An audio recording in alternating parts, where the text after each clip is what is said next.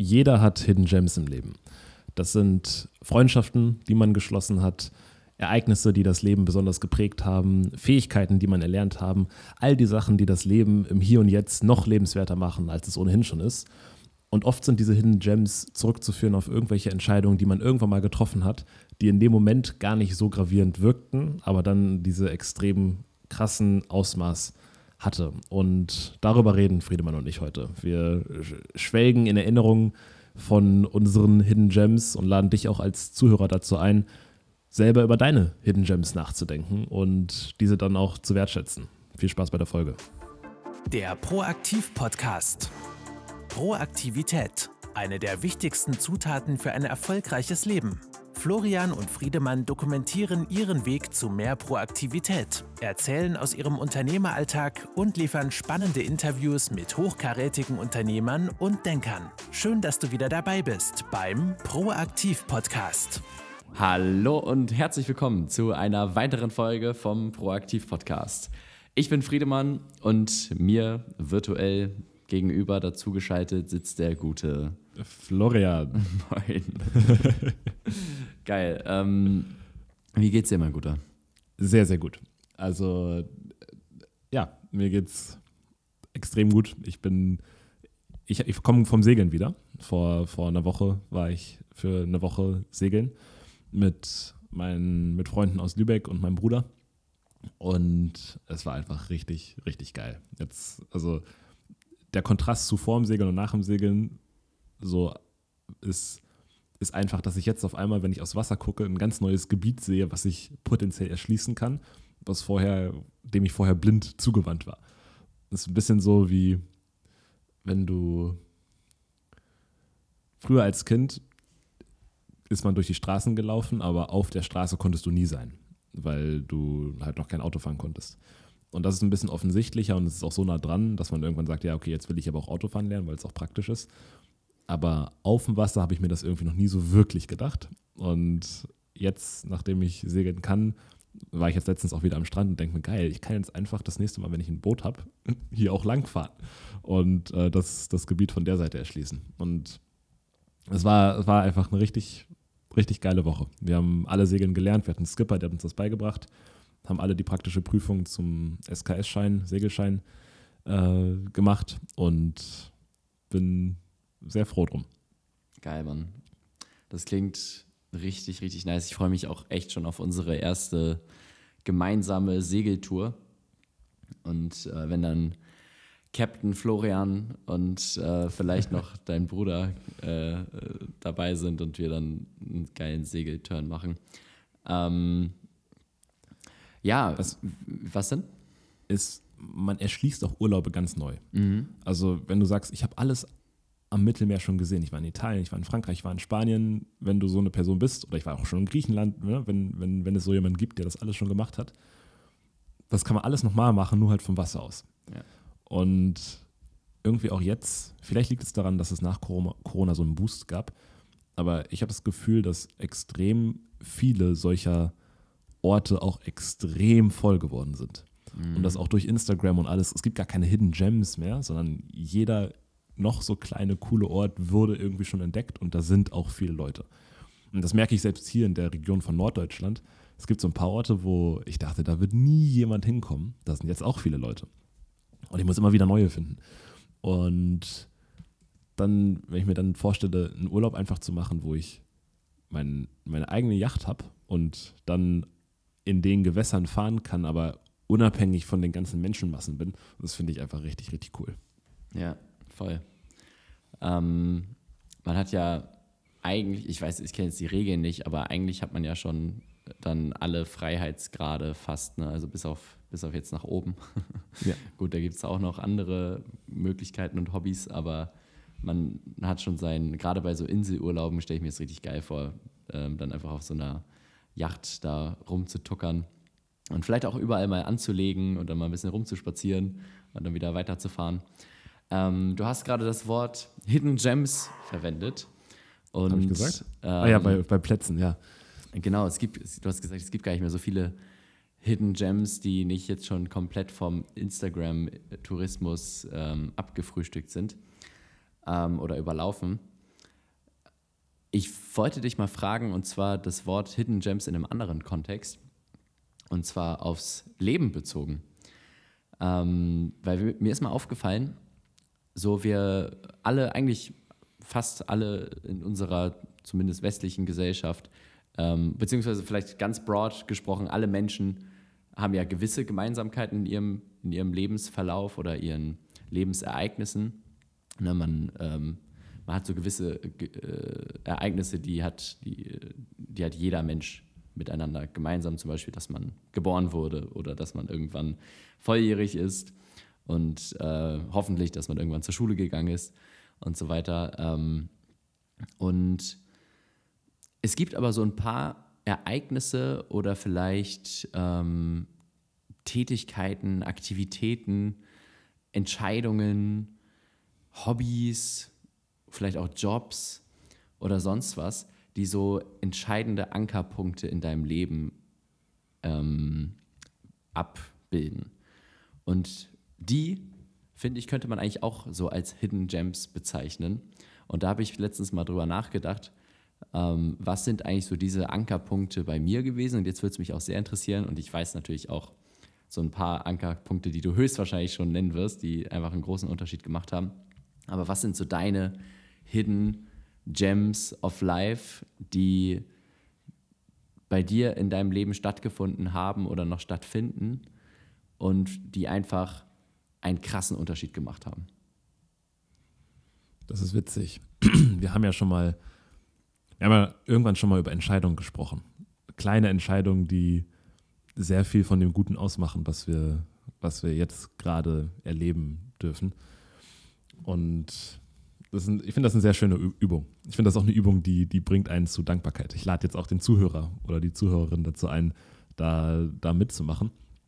Eine Sache, die mir jetzt vor allem auch im Kontext mit, mit dir auffällt, ist die Entscheidung, mit dir das Business zu gründen. Und für mich, das habe ich auch schon mal in dem Podcast hier gesagt, aber für mich, wenn ich runterbreche und überlege, okay, wann ist diese Entscheidung, was hat damit angefangen, dass, oder womit hat es angefangen, dass wir das überhaupt in Betracht gezogen haben, gemeinsam ein Business zu gründen. Und das war ja schon viele Jahre vorher, wo wir schon zusammen Unternehmen versucht haben zu gründen, die nicht geklappt haben, irgendwelche Apps programmiert haben. Und auch noch viel früher, als wir kleiner waren, irgendwelche Projekte gemacht haben, wo wir Raketen gebaut haben. All solche Sachen haben, hat uns ja schon verbunden. Und dann irgendwann habe ich, haben wir ja mal gemeinsam über, habe ich dir so ein Instagram-Ad gezeigt von dieser, von diesem Roten Kreuz, wo man so einen Ferienjob machen kann, wo man irgendwie ganz viel Geld verdient, also irgendwie 2000 Euro in fünf Wochen. Und das war damals extrem viel. Und dann hast du das gesehen und hast das sofort gemacht, hast sofort ganz kranke Eigeninitiative gezeigt, was ich bis heute irgendwie noch sehr beeindruckend fand, weil das war damals, wir waren noch in der Schule, weißt du, und dann äh, zeige ich dir sowas und dann gehst, rufst du mich am nächsten Tag an, sagst, ja, ich habe den hingeschrieben, ich habe mit denen telefoniert und ich habe auch schon irgendwie die Bewerbung ausgefüllt. Das fand ich irgendwie sehr, sehr konsequent. Und auf einmal machst du diesen Job, verdienst in fünf Wochen 7000 Euro, kommst wieder und sagst, Florian, äh, ich habe eine Business-Idee, lass die machen. Und dann dachte ich, crazy. Und ich glaube, das war so dass ich dann da Ja gesagt habe zu, zu der Idee, die du hattest, ist der Grund, warum wir jetzt hier sitzen und zusammen den Podcast machen. Und äh, ja, da bin ich sehr happy drum, dass du die Idee vorgeschlagen hast und auch sehr happy drum, dass ich, dass ich da Ja gesagt habe und dann auch, äh, obwohl das freie Jahr nach dem Abi gerade angefangen hat, mir überlegt habe, dass es wahrscheinlich sich lohnen wird, auch neben dem freien Jahr noch so ein Projekt hochzuziehen. Ja, Geil, geil. Also das ist natürlich auch einer meiner größten Hidden Gems oder Diamanten, die ich so in meinem Leben habe ernten dürfen, ähm, dass wir dieses geile Business gegründet haben. Und, du hast es jetzt aber auch schon angesprochen, ähm, dieser Ferienjob, den ich da gefunden habe, wo man halt dann im Sommer, ähm, ja, wie, wie man wollte, irgendwie drei bis, äh, ich glaube, das Minimum waren immer zwei Wochen und dann äh, konnte man theoretisch ja, den ganzen Sommer durcharbeiten, bis zu zwölf Wochen oder so. Und ähm, ich habe dann meistens fünf bis sechs, sieben Wochen so gemacht und das für äh, nach dem Abi fünf Jahre immer im Sommer. Und dieser Job, ähm, das war wirklich so ein, so ein Hidden Gem, weil der hat einfach, der hat wirklich alles verändert. Also und an so vielen Stellen auch angesetzt. Und es war auch, das Geile ist, was, was ich, was ich feiere und was finde ich auch so ein, so ein Hidden Gem ausmachen kann, ist erstmal ist es irgendwie, es ist nicht so obvious. Die meisten Leute wissen gar nicht, dass es existiert. So zum Beispiel auch wie ein Unternehmen zu gründen. Die meisten Leute wissen gar nicht, dass man das einfach so machen kann. Und äh, dann auch noch mit seinem besten Freund. ähm, und dann also dieser Job, ich, ich glaube, den, die meisten Leute, wenn man den, die fragt, äh, ähm, wie das funktioniert und ob es das überhaupt gibt und wenn man denen davon erzählt, die sind immer total beeindruckt und wissen gar nicht, what, das, das ist möglich und kann man dann so viel Geld verdienen und wie funktioniert denn das und so weiter. Und ähm, also der ist komplett versteckt und gleichzeitig setzt er ähm, mit nur wenigen Wochen im, im Jahr hat er so viele Bereiche in meinem Leben bereichert. Und zwar einmal das Finanzielle natürlich, also wie du gesagt hast, in fünf Wochen 7000 Euro. Das, waren, äh, das war im ersten Jahr realistisch und im fünften Jahr habe ich dann 7000 Euro in zwei Wochen verdient. Ähm, also das hat richtig ähm, gutes Geld eingebracht, was wir auch sehr in unserem Business gebrauchen konnten oder auch einfach mich finanziell dann privat entspannt gemacht hat, sodass ich mich auch aufs Business konzentrieren konnte. Ähm, und dann ähm, die Persönlichkeitsentwicklungskomponente an dem Job. Man ist den ganzen Tag von Tür zu Tür gerannt in der brennenden Sonne zehn Stunden lang, das sechs Tage die Woche und man bekommt die ganze Zeit ein Nein nach dem anderen ähm, und eine Tür nach der anderen zugedeppert. Und ähm, sich da durchzubeißen, das hat bei mir äh, auf jeden Fall, also wenn ich, wenn ich Jahre ohne den Werbejob und Jahre danach mit dem Werbejob mich persönlich vergleiche, ähm, ich glaube, ich bin einfach ja nicht unbedingt nur härter geworden, aber auch einfach durchsetzungsfähiger, was meine Ziele angeht. Also auch so kleine persönliche Ziele, Fitnessziele vor allem. Also es ist so viel äh, geübter, habe ich das Gefühl. Ähm, einfach nicht auf seine innere Stimme und nicht auf seinen inneren Schweinehund zu hören und jetzt zu sagen, ach komm, jetzt hat eine Stunde keiner mehr unterschrieben, jetzt hörst du auf oder sitzt dich hin oder machst Pause oder sowas, sondern dann einfach immer weiter durchzuballern. Und ähm, diese Resilienz, ähm, die hat, das ist ja auch so, ein, so, ein, so, eine Aufwärtsspirale, die langfristig in deinem Leben ne, vielleicht nur ein paar Grad verändert, aber ganz langsam, langfristig wird sich das dann ähm, herauskristallisieren, was das eigentlich für einen krassen Unterschied macht, wenn man einfach in ein paar entscheidenden Momenten ein bisschen mehr Durchsetzungsfähigkeit und ein bisschen mehr Durchhaltevermögen vor allem auch hat. Ähm, und das hat es auch trainiert dabei. Und dann gleichzeitig habe ich ähm, mitunter meine besten Freunde über diesen Job kennengelernt, mit denen ich immer noch extrem viel mache und äh, Urlaube habe ich gemacht mit denen. Ähm, und ja, also das ist wirklich so ein, so ein richtiges Hidden Gem für mich, weil einfach kaum Aufwand, also ein paar Wochen im Jahr. Und dann hat man gleich daraus geile Leute, einen äh, Haufen Kohle und noch richtig fett Persönlichkeitsentwicklungs-, Verkaufstraining und so weiter, alles in einem Paket. Also das hat mich ähm, ja wirklich nachhaltig geshaped, würde ich sagen. Richtig stark. Ja, ich glaube,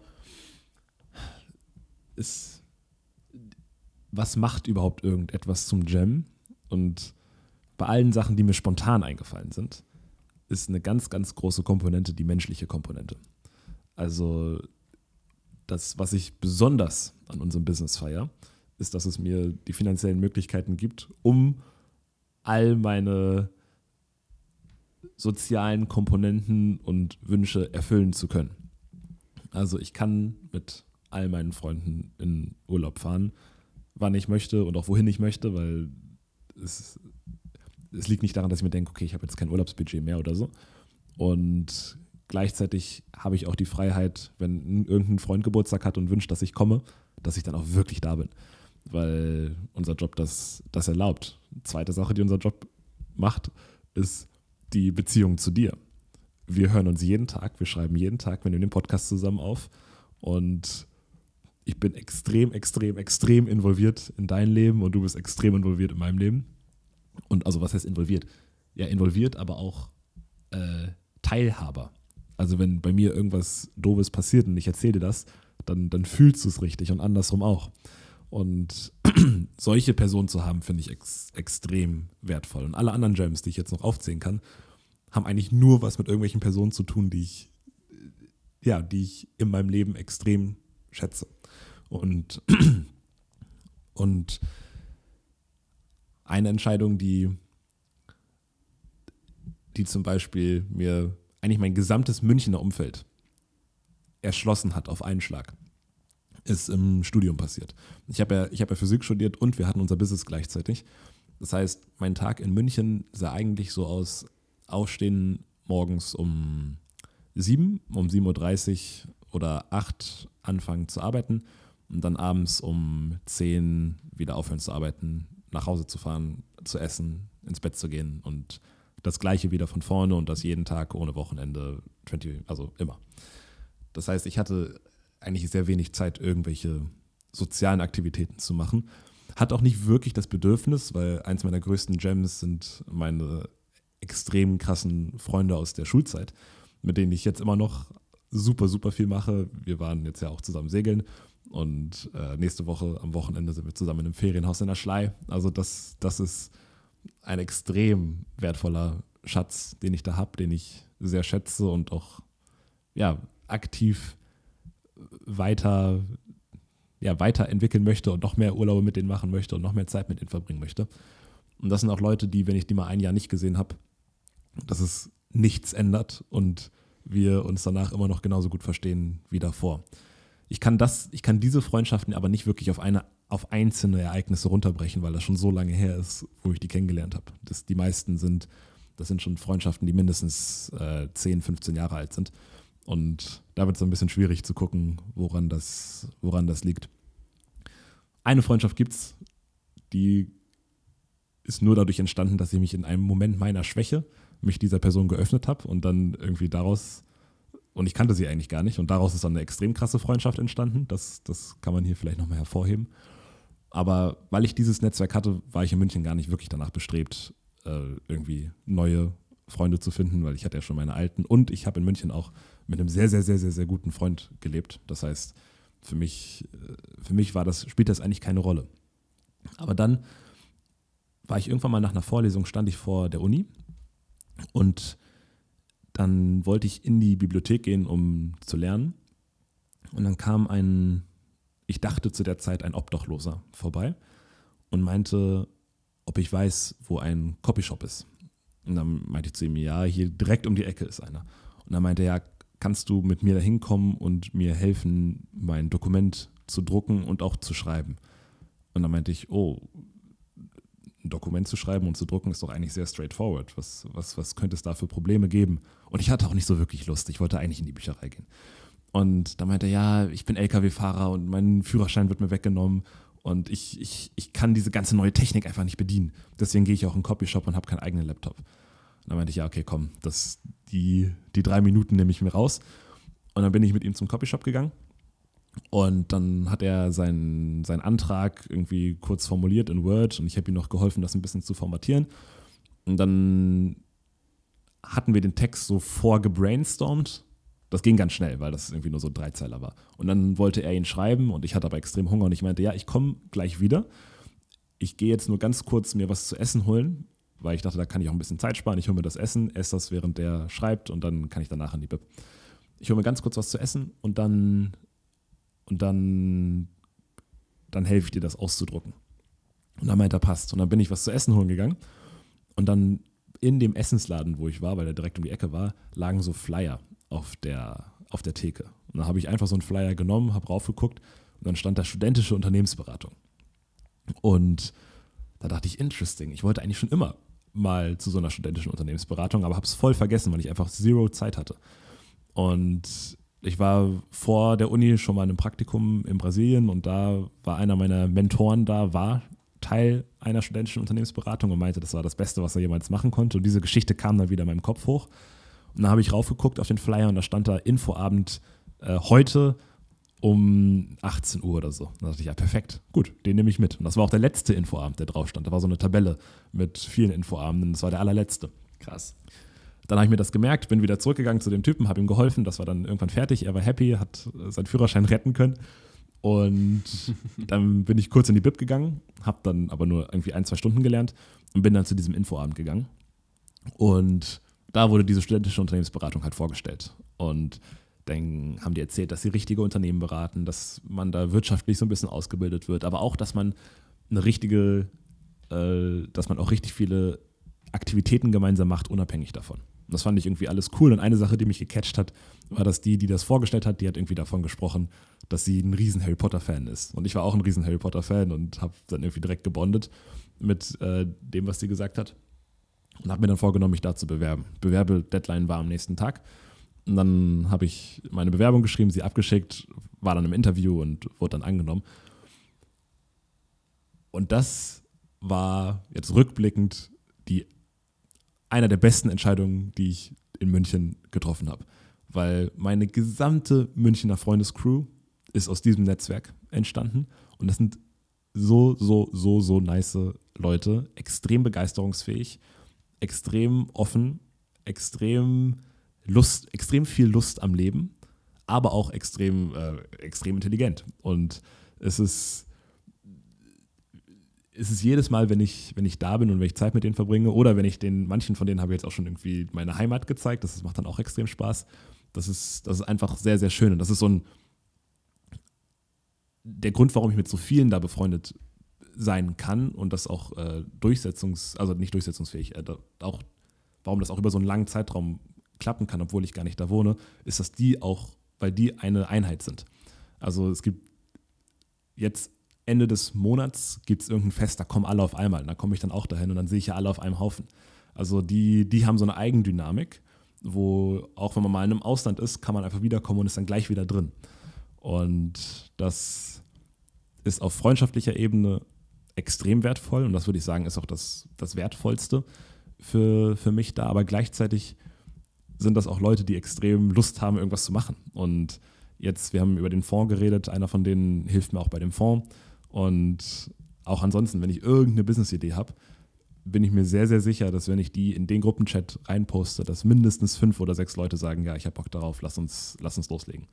Und so, ja, so eine, quasi ein doppelseitiges Gem zu haben, ja. finde ich, finde ich extrem wertvoll. Und das lässt sich eigentlich alles nur darauf zurückzuführen, dass ich diesen dummen Flyer gesehen habe. Voll. Und es war ja letztendlich dann auch gar nicht so viel Aufwand, weil wie, wie lange warst du da wirklich sehr ähm, also von dem, was du da jetzt an, an Arbeitszeit irgendwie reinstecken musstest, um dann am Ende die Früchte der Community zu ernten, war ja wahrscheinlich nicht mal so viel. Und dann gleichzeitig hast du ja auch während der Arbeit ganz viel gelernt.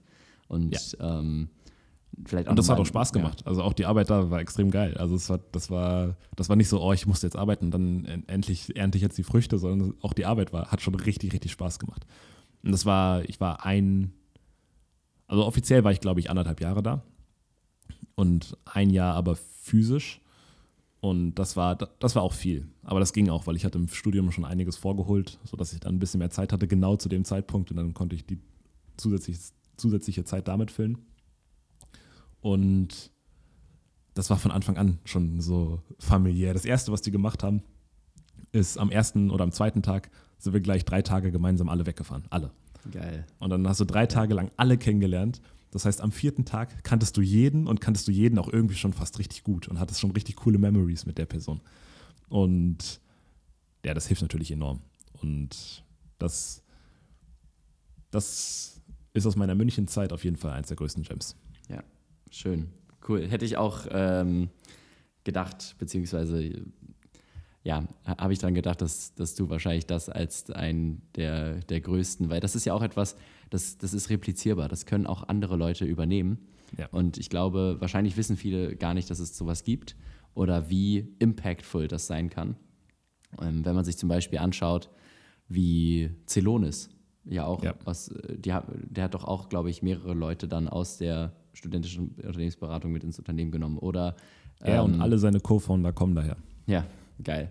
Ähm, insofern, ja, ich glaube, das, das ist wirklich einfach super viel wert und vor allem, das ist ja auch, ähm, ist das irgendwie zeitlich begrenzt oder bist du da einfach jetzt lifelong irgendwie zumindest als Alumni-Teil? Ich, ich bin jetzt Alumnus mhm. und bin, es gibt ja noch eine, also als Alumnus kannst du auch noch viele Sachen, also kannst eigentlich auch alles mitmachen, aber das erstreckt sich ja jetzt vollkommen über den formalen Rahmen hinaus. Also wir, wir sind ja alle Teil des Vereins oder Ex-Teil des Vereins, aber ich, ich habe die Menschen kennengelernt und das die studentische Beratung ist quasi noch ein Rahmen, wo, wo wir jetzt noch drin sind und dann zu Events kommen. Aber unabhängig, ob ich jetzt Alumnus wäre oder gar nicht oder raus oder was auch immer, die, ich habe die Menschen ja nicht vergessen. Und das für mich, äh, wenn man jetzt sagt, ah ja, du triffst dich mit, mit den Leuten aus der Beratung, wenn das mir jemand sagt, dann denke ich, ja, stimmt. Aber so sehe ich die eigentlich gar nicht mehr. Ich, ich treffe mich mit meinen Münchner Freunden. Ja. Und, ja. und die deswegen, Beratung ist der Rahmen, der einfach die Friction reduziert, dass genau. man sich wieder sieht. Weil es ist natürlich leichter, wenn von der Beratung aus ein äh, Fest geplant und organisiert wird und alle kommen halt, die können und alle haben es auch immer hoch in der Priorität, dahin zu gehen, als wenn man immer äh, versuchen muss, selber alle, alle zusammenzutrommeln. Es ist ein studentischer Verein, so, so könnte man es nennen. Mhm. Und der Verein und viele der Leute, mit denen ich mache, die machen auch keine Projekte mehr mit irgendwelchen Unternehmen, weil die auch Alumni sind. Aber trotzdem nimmt jeder noch irgendwie, kommt jeder noch zu den Festen, weil einfach so viel Social Energy da an dem Verein hängt. Weil man auch, weil man auch, wenn man da wirklich dabei ist, auch viel Energie da reingesteckt hat. Ja. Also es für, für viele blieb auch gar nicht mehr so viel Zeit noch außerhalb von dieser studentischen, außerhalb von diesem studentischen Verein noch ein richtiges soziales Leben zu haben, weil das einfach so viel Kapazitäten bindet. Ja, ja, ja okay, verstehe. Cool, richtig geil. Ähm, ein, ein Hidden Gem, das sich tatsächlich bei mir erst so innerhalb der letzten ja, neun Monate ungefähr aufgemacht hat, ähm, ist, oder beziehungsweise andersherum, das war auch ganz zufällig. Da war ich auf einer Party von einem Kumpel, den auch die meisten Zuhörer hier kennen, der, ähm, der gute Philipp.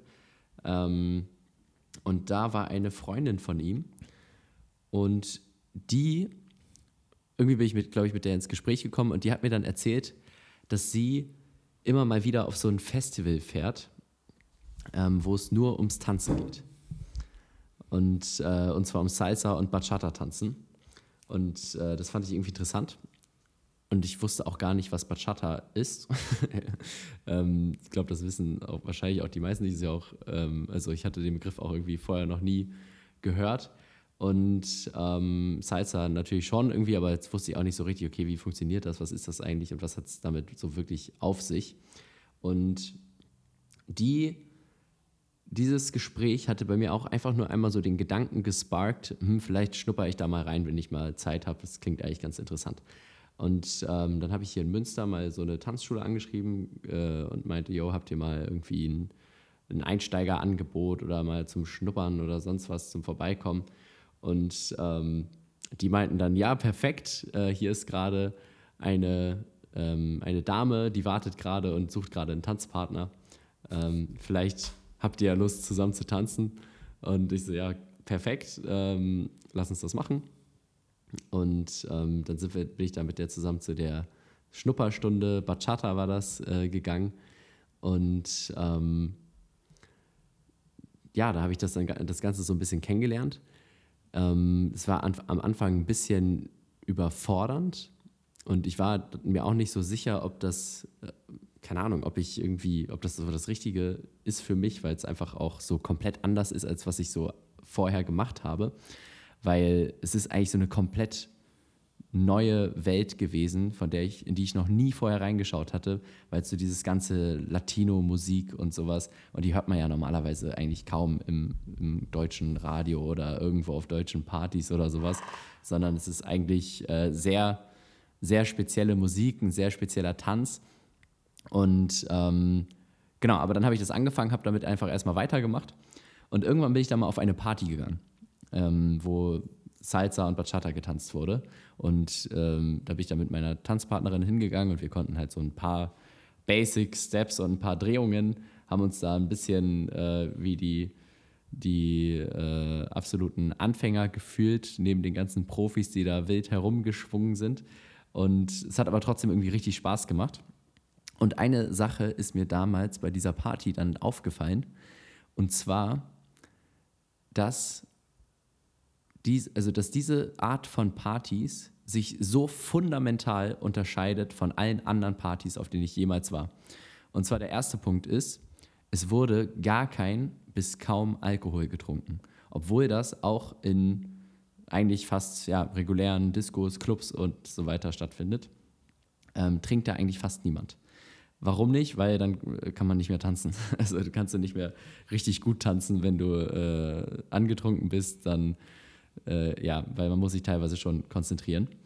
Dann das zweite ist, ich habe am Ende des Abends auf meine Schritte geguckt, auf meinem Handy. Und ich glaube, ich hatte irgendwie 15.000 Schritte oder 17.000 Schritte an dem Tag und davon kamen dann 12.000 von, äh, von dieser Party, von dieser Salsa-Party. Ähm, und das hat mich auch irgendwie beeindruckt. Ich dachte mir, geil, also ich gehe irgendwo hin und mache irgendwas, was, was Spaß macht und gleichzeitig bewege ich meinen Körper noch. Und äh, man versucht normalerweise oder, oder viele versuchen ja ähm, irgendwie am Tag auf ihre so und so viele Schritte zu kommen, irgendwie 5000, 7000 oder 10.000 Schritte. Und ähm, dann muss man sich abends noch disziplinieren, ja komm, jetzt läufst du noch eine Runde um Block. Aber wie leicht kann es auch einfach, auch einfach sein, auf eine Salsa-Party zu gehen und am Ende hast du da nicht 10.000 Schritte stehen, sondern vielleicht 15, äh, 17 oder 20 und ähm, hast es gar nicht gemerkt. Und dann, was mir noch abschließend aufgefallen ist, ist, dass bei, also bei den meisten Partys, so in dieser Feierkultur, da ist ja auch alles in Ordnung, aber man muss einfach sagen, es geht auch viel darum, ähm, sag ich mal, ja, irgendwen kennenzulernen oder vielleicht auch irgendwen mit nach Hause zu nehmen und so weiter. Und ähm, natürlich. Auf diesem Business, auf dieser Annahme basieren alle Clubs. Ja, natürlich. Ähm, und natürlich ist das nicht ausgeschlossen, dass das auch auf einer Salsa-Party passiert und auch passieren darf. Aber es ist nicht der Grund, warum die Leute dahin gehen. Die Leute gehen dahin, um zu tanzen. Und es geht auch nicht darum, mit wem du tanzt. Also ob das jetzt ein Anfänger ist oder einer, der komplett fortgeschritten ist, jemand, der äh, jung ist oder alt oder den du jetzt attraktiv findest oder nicht attraktiv, spielt einfach alles überhaupt gar keine Rolle, sondern man ist da so eine Gemeinschaft und alle verbindet, dass sie gemeinsam gerne diese äh, Latino-Tänze tanzen. Und als ich dann gesehen habe, wie da dann irgendein junges, hübsches Mädchen mit ähm, jemandem, der gut im Rentenalter sein könnte, ähm, wild getanzt haben und die total begeistert waren, total viel Spaß hatten. Ähm, das hat mich einfach so beeindruckt, weil das sieht man ansonsten in keinem einzigen Club auf äh, dieser Welt oder in dieser normalen, äh, ich sag mal, Mainstream Party-Feierkultur. Und äh, ich finde das einfach so, so erfrischend und so geil, dass man ähm, ja, da einfach so eine, so eine ehrliche Dynamik dadurch äh, kreiert. Und ja, das Aus hat mich Spaß echt, am Tanzen, ne? Genau, es, es geht einfach um, den, um die Freude an der Bewegung, an den, also an irgendwelchen coolen Figuren, die man gelernt hat. Und jetzt probiert man die mal aus oder man lernt noch irgendwas Neues dazu. Und ähm, ja, also das, das hat mich wirklich nachhaltig beeindruckt. Vor allem diese eine Party, die war da so Schlüsselmoment. Und äh, danach war ich dann auch recht on fire. Ähm, habe dann auch irgendwann mit Salsa angefangen. Und ähm, ja, jetzt eigentlich so besonders seit dem Frühling oder seitdem der Sommer richtig losging, ähm, war ich so viel auf irgendwelchen Tanzpartys und ähm, ich, weißt du, ich liebe Sachen, wo ich mit, mit Zero Friction ganz viele Fliegen mit einer Klappe weghauen kann.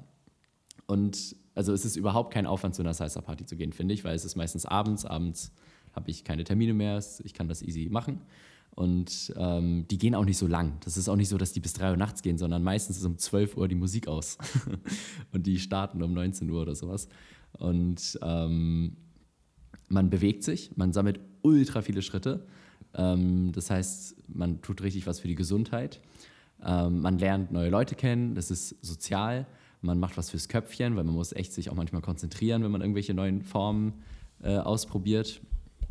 Ähm, die, ja, die Energie ist geil, man, man kann feiern gehen, ohne dass es die Trinkkultur gibt, was ich auch persönlich einfach super sympathisch finde, weil ähm, ja, wenn es die Ausnahme ist, dass getrunken wird, dann ich es, es gefällt mir einfach viel mehr, diese, diese Dynamik.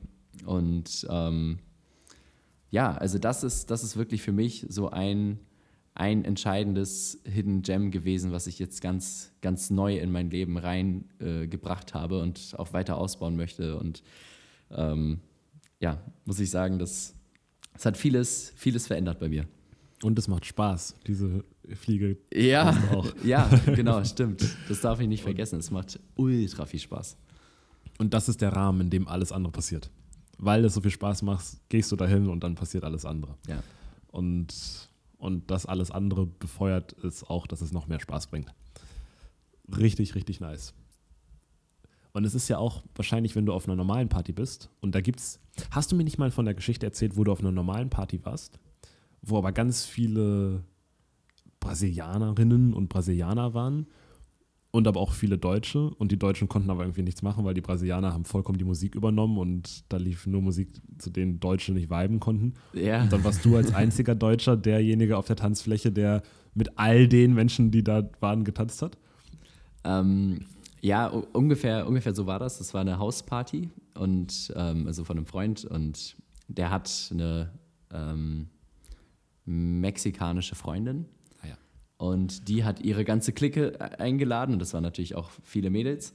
Und, ähm, die, und er hat halt, ja, seine, seine ganzen Kumpels und die sind alle eher so technomäßig unterwegs. Und die Musik war dann halt, ja, also es war ganz lustig. Irgendwie Sprung ist immer von Techno-Liedern zu Salsa-Liedern. Und immer wenn Salsa lief, saßen alle Techno-Jungs oder und Mädels ähm, halt auf den, auf den Sofas oder waren in der Küche und haben was getrunken. Und als dann die Latino-Musik losging, dann sind alle Latino-Leute auf die Tanzfläche gegangen und haben, haben getanzt. Und äh, ja, klar, also es ist natürlich auch ein, ein krasses Alleinstellungsmerkmal, ähm, wenn du als Deutscher ein paar Salsa-Schritte kennst. Also da reicht eigentlich schon fast der, der, der Basic-Schritt, um, äh, um da schon mal einfach sehr aus der Masse hervorzustechen. Ne? Also wenn man, wenn man das möchte, wenn es einem darum geht, dann, dann ist das auch nochmal ein, ähm, ein i-Tüpfelchen. Und du ermöglichst dir auch in genau der gleichen Situation einfach mehr Spaß zu haben. Ja.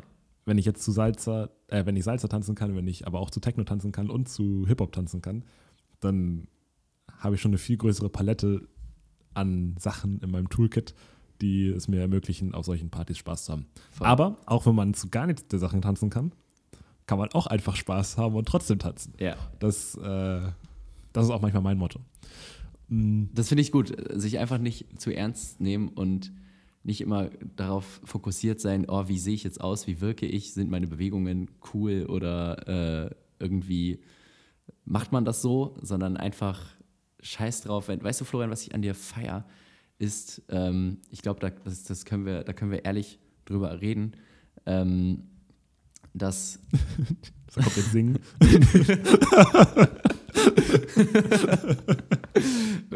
also, ich finde deine Stimme ganz wunderbar.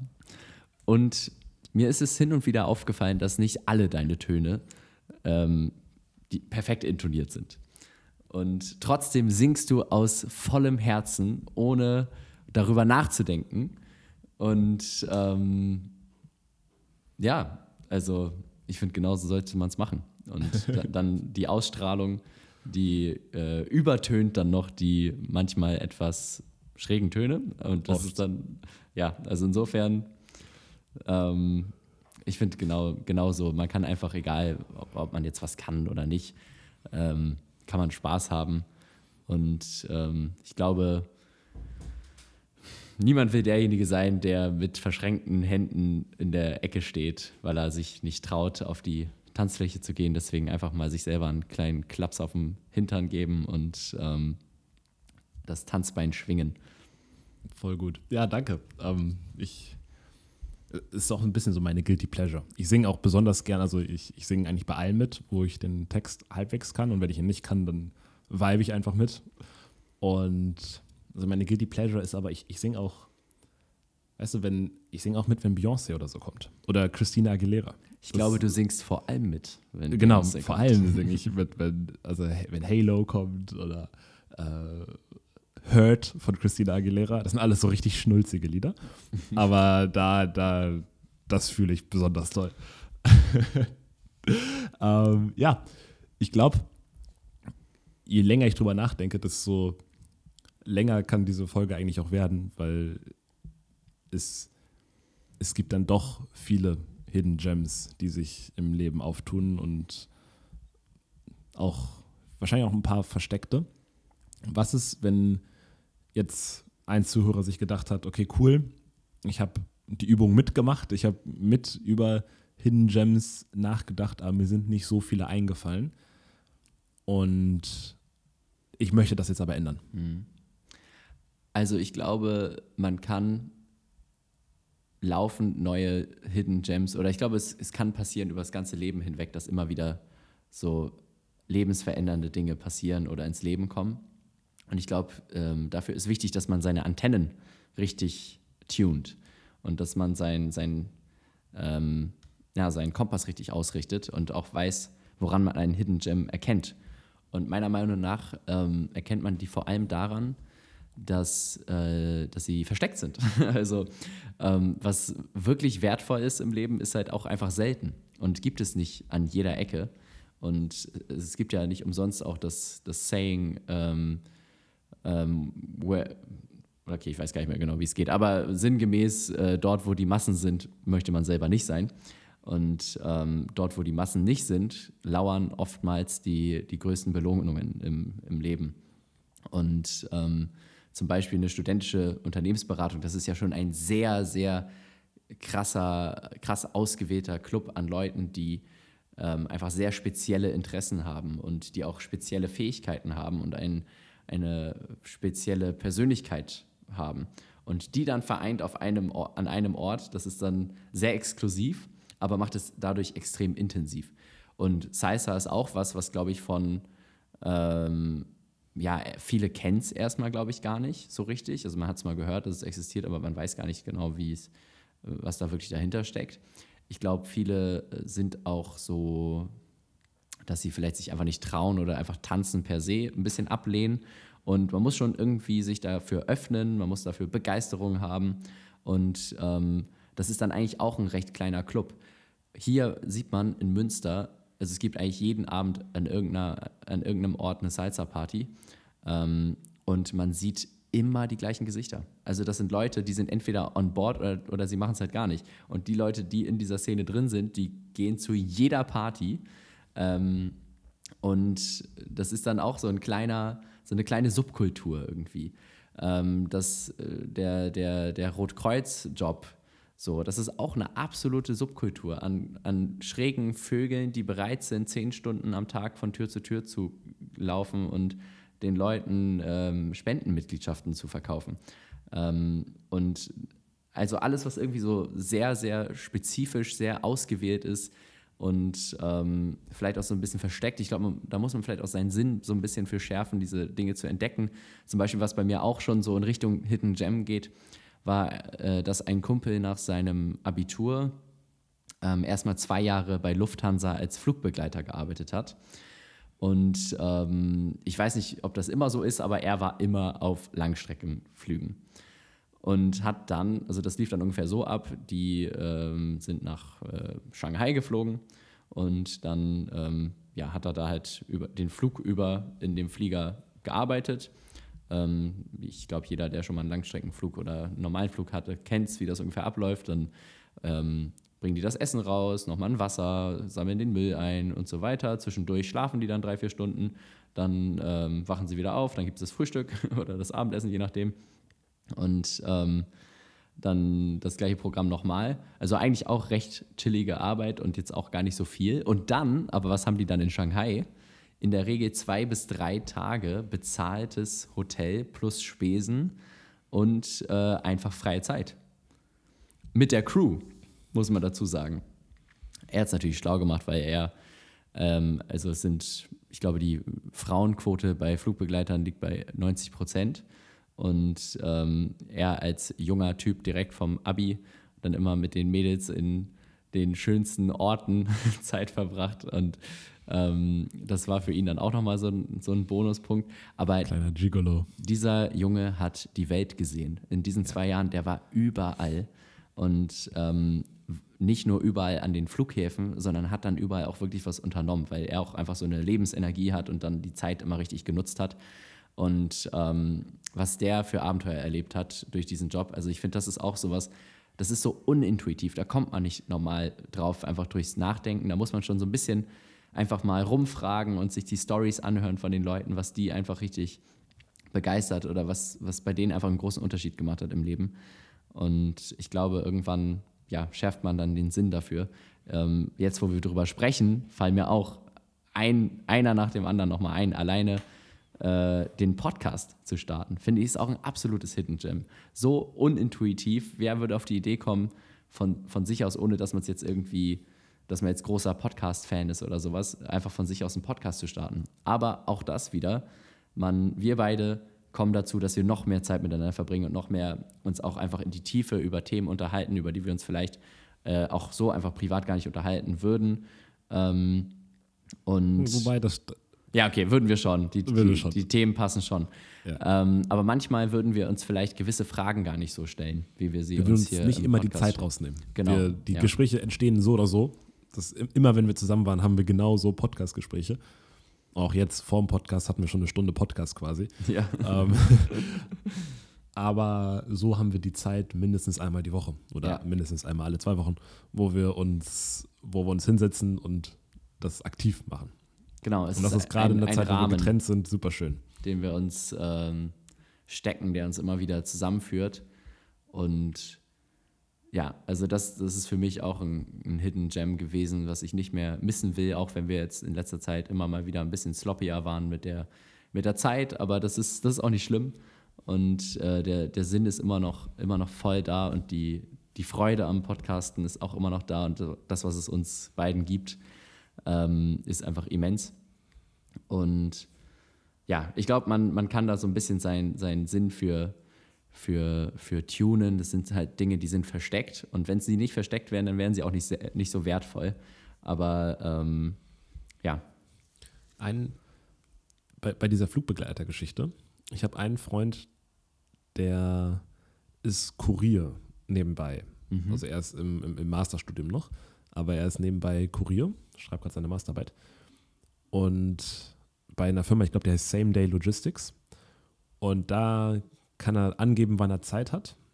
Und dann kriegt er so Jobs, wo er dann kurz für drei Tage nach äh, Mexiko geschickt wird, weil irgendeine Firma irgendein Bauteil braucht, was man nicht einfach so per Post schicken kann, sondern was eine Person händisch übergeben muss.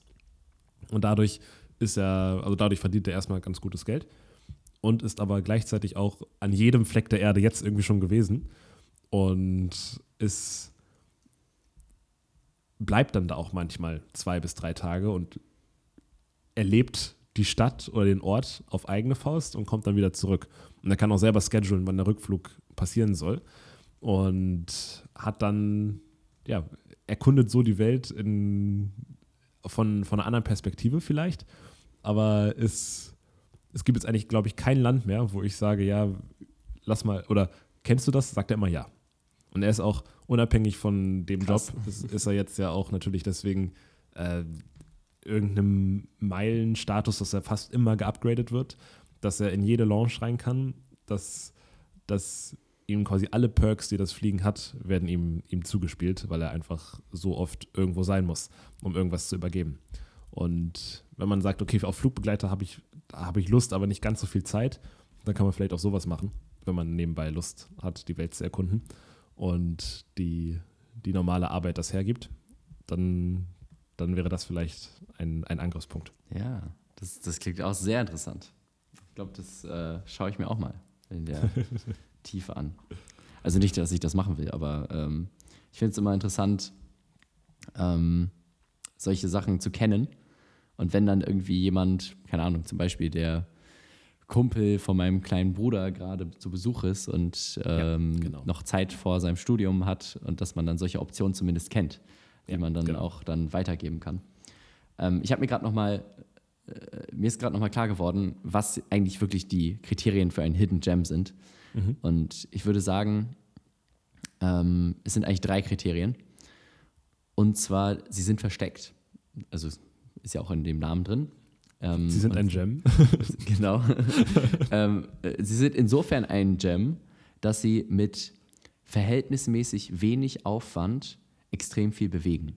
Und vielleicht auch sehr breit gefächert viel bewegen. Und das kann man vielleicht wirklich anhand eines Diamantens sich vorstellen. Ein Diamant wiegt ja eigentlich fast nichts. Und der ist super klein und den kannst du in die Hand nehmen. Aber er ist extrem viel wert. Vielleicht sogar so viel wert wie ein Auto. Und ein Auto ist kein Hidden Gem, weil die sind überall. Und die sind groß und klobig und ja, haben vielleicht gerade mal den gleichen Wert wie so ein kleiner Mini-Stein, den du in deine Hand nehmen kannst. Und das, äh, das Gute an dem Stein ist, der verliert seinen Wert nicht, aber das Auto, das verliert jeden Tag oder eigentlich äh, ja, laufend ähm, wird es immer weniger wert. Ähm, also ein Auto, kein Hidden Gem, Diamant, ja. Ich liebe Ähm, diese Analogie. Und der dritte Punkt ist, also wir haben jetzt versteckt, ähm, mit extrem wenig Aufwand bewegen sie extrem viel und sie kosten nichts oder sie bringen sogar Geld. Also mit kosten nichts meine ich kosten ähm, extrem wenig. Also es ist jetzt keine, keine Du musst nicht reich sein, um großen, genau, keine großen Investitionen benötigt. Gut, kann sein, dass man mal für eine Wakeboard-Anlage vielleicht 30 Euro zahlt oder sowas, aber für ein Ticket. Ähm, aber es ist alles im, im, äh, verhältnismäßig günstig oder es kostet wirklich gar nichts oder es bringt dir sogar Geld. Beispiel: Salsa-Partys ähm, hier in Münster fast alle kostenlos. Man trinkt sowieso nur Wasser. Gut, kostet 2 Euro an der Bar. Ähm, ich glaube, es gibt eine, da zahlt man 5 Euro Eintritt, aber selbst das kriegst du dann in einem Gutschein, den du dann an der Bar einlösen kannst, in 5 Euro Trinkwert. Ähm, also kostet einfach nichts, aber bringt extrem viel, macht super viel Freude. Ähm, Rotkreuzjob bringt extrem viel und bringt dir sogar Geld. Äh, Hidden Gem, Amazon FBA, by the way. Das ist auch, also heutzutage vielleicht nicht mehr ganz so hidden. Das, äh, jetzt hat eigentlich schon fast jeder davon gehört und ähm, alle wollen damit anfangen. Aber als wir damit angefangen haben, da war das wirklich ein Hidden Gem. Das hatte keiner auf dem Plan und auf dem Schirm, dass es das äh, gibt. Und ähm, wie du da auch mit so wenig Aufwand so extrem viel bewegen konntest und es bringt dir sogar Geld. Also insofern, studentische Unternehmensberatung kostet zwar ein bisschen Zeitaufwand und ein bisschen Kopf, den man reinstecken muss, äh, vielleicht ein bisschen Geld für die, für die Fahrten, aber unterm Strich Super wenig. eigentlich auch kostenlos und man kriegt sogar den einen oder anderen Beratungsauftrag, wenn man das möchte und kann damit auch dann als Student schon verhältnismäßig sehr viel Geld verdienen. Ähm, genau. Eine, also äh, finde ich richtig geil, die drei Kriterien. Eine Sache ist, es kann schon manchmal sehr zeitintensiv sein. Dein, dein Ferienjob beim Roten Kreuz war sehr zeitintensiv.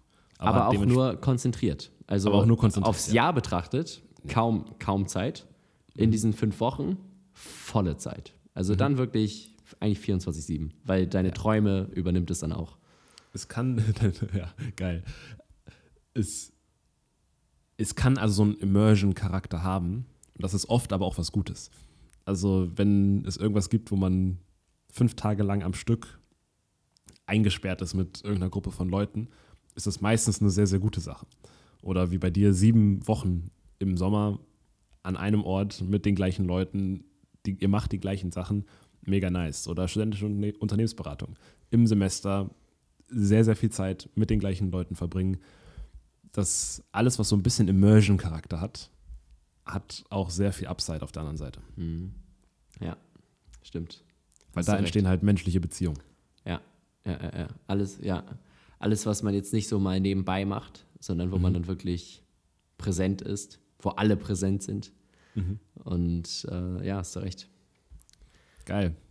Friedemann, richtig, richtig cooler Podcast. Zumindest äh, hat das bei mir meine Dankbarkeit nochmal mehr erhöht. Und ich hoffe beim, beim Zuhörer auch. Und auch, lieber Zuhörer, wenn für dich jetzt irgendwas dabei war, was, was dach, wo du dachtest, hey cool, ich, ich habe jetzt noch mehr an meine Hidden Gems gedacht. Oder vielleicht denkst du gerade an eine Person in deinem Leben, die ein Hidden Gem ist. Und äh, dass die vielleicht auch mal sich überlegt, was sie auch für Hidden Gems ansonsten noch so hat. Dann teile gern diese Folge. Und was aber noch viel wichtiger ist als zu teilen, das gib uns gerne Bewertung, ob sie gut ist oder schlecht, bewerte es so, wie du wie du es fühlst. Dementsprechend habe ich das jetzt auch ganz am Ende gesagt, weil niemand, der es scheiße findet, hört es bis ganz zum Ende. äh, gib aber trotzdem einfach eine ehrliche Bewertung ab, das würde uns sehr freuen. Vor allem auf Spotify. Auf iTunes äh, bewerten uns irgendwie viele. Auf Spotify geht's so. Und ja, ich freue mich aufs nächste Mal. Super. Vielen, vielen Dank, dass ihr wieder dabei seid und bis bald. Ciao. Bis bald. Ciao, ciao.